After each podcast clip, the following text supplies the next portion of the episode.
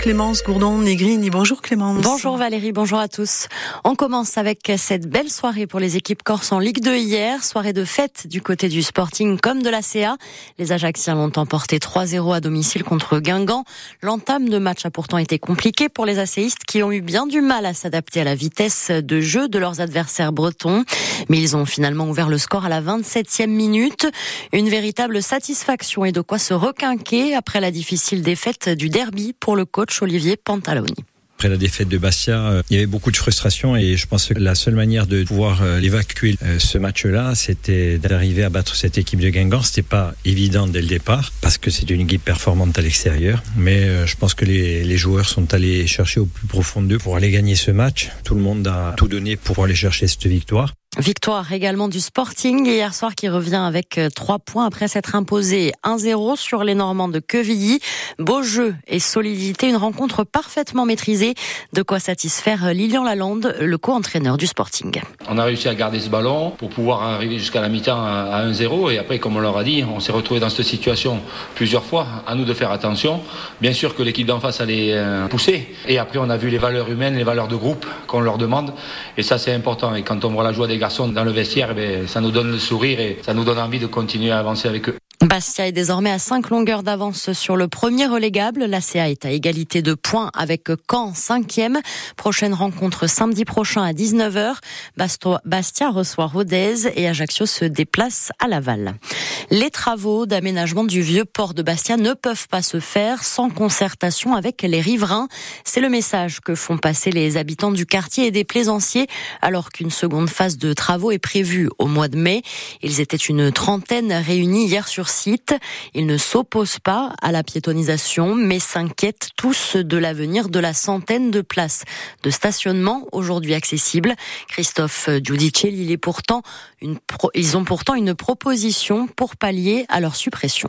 À l'ombre de Saint-Jean, la phase 2 des travaux de piétonisation du vieux port de Bastia suit son cours. Et alors que les nouveaux pavés sont posés, les interrogations de certains riverains, comme Angèle, se font jour. On n'est pas contre la piétonisation. Au contraire, le projet est très beau.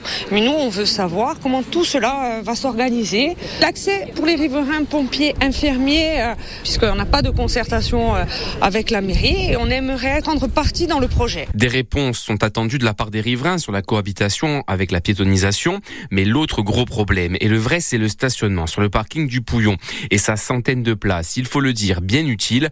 Pour l'instant, il restera en place tant qu'il n'y aura pas de parking de substitution.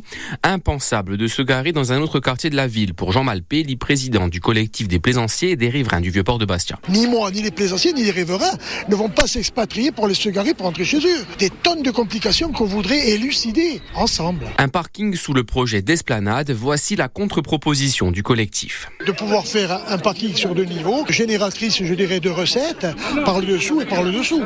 Je dis tout simplement que le parking, pour l'instant, jusqu'en 2027, ils ne le toucheront pas.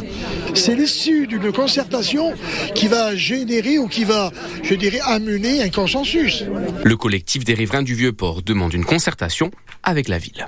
À Bastia, toujours un nouvel appel à la manifestation de Patriotes et Solidarita. Ils étaient, ils donnaient hier une conférence de presse commune en soutien aux deux militants arrêtés la semaine dernière.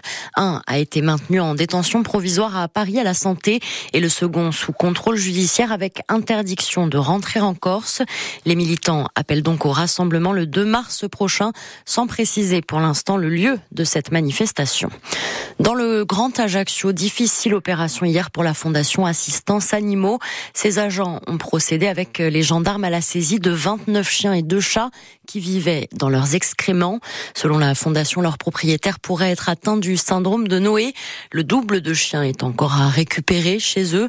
Une opération menée dans le cadre d'une enquête pour maltraitance par négligence, explique Brigitte Kirigone, la directrice générale d'assistance animaux. Il n'y a pas d'acte de cruauté, mais il y a une grosse négligence, donc avec des animaux entassés euh, dans des pièces, à savoir que là, on en a déjà récupéré euh, une trentaine, il doit en rester encore au moins 30. Tout ce qu'on trouve, soit chat, chien, tous les animaux qu'on va trouver sur place vont être retirés. Normalement, il y a une enquête de voisinage qui est faite. On essaye de savoir un petit peu ce qui se passe à l'intérieur du domicile. C'est pas toujours facile parce que forcément, on n'est pas super bien accueilli. Là, dans ce cas-là précis, ben, on était plutôt au début parti pour aider ces gens-là et puis pour stériliser les animaux, voir un petit peu ce qu'on aurait pu apporter. Sauf que ben, à l'arrivée, on s'est rendu compte qu'il y avait beaucoup trop de chiens et que c'était pas une situation possible. Quoi. Donc c'est pour ça qu'on a déposé une plainte auprès de la gendarmerie et qu'on a une réquisition du procureur. Les propriétaires risquent jusqu'à 750 euros d'amende. Après la détection d'un cas de méningite en région bastiaise, l'agence régionale de santé fait le point sur l'importante gestion en milieu scolaire. Les mesures barrières, les traitements antibiotiques ou encore la vaccination sont de bons outils, mais il est aussi et surtout indispensable d'identifier tous les cas contacts à risque pour qu'un procédé bien précis soit ensuite mis en place par l'ARS. Explication du docteur Sylvie Ferrara, médecin, conseiller technique du recteur. Ça nous permet d'être très réactifs et que le chef d'établissement prépare les listes des éventuels cas contacts que nous adressons à l'ARS. Et nous, nous mettons en place un message pour informer très rapidement toutes les familles où l'élève est scolarisé via euh, le réseau interne Pronote. Ça permet de gagner un temps euh, précieux que selon le, le type de méningite, il faut pouvoir délivrer un traitement à tous les cas contacts dans les 24 à 48 heures. Donc il faut aller très vite. L'ARS précise tout de même que le niveau de transmission est limité en ce qui concerne les cas de méningite. On recense un à deux cas par an en Corse. Allez, on termine ce journal avec de belles suggestions de films. Le palmarès du Festival du film italien a été dévoilé hier. D'abord avec le prix du jury qui a choisi le Signore delle Formiche et qui nous entraîne dans l'Italie des années 60 et évoque la liaison d'un poète avec son jeune élève.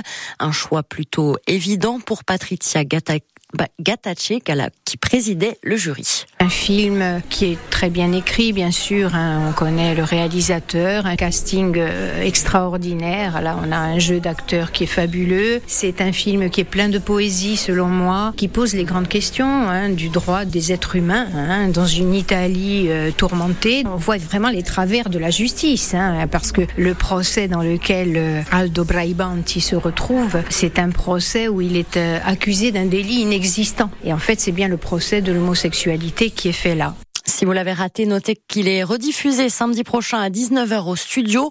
Le prix du public, lui, a été attribué à Nata Perte. Il est rediffusé à 18h45 aujourd'hui au Régent.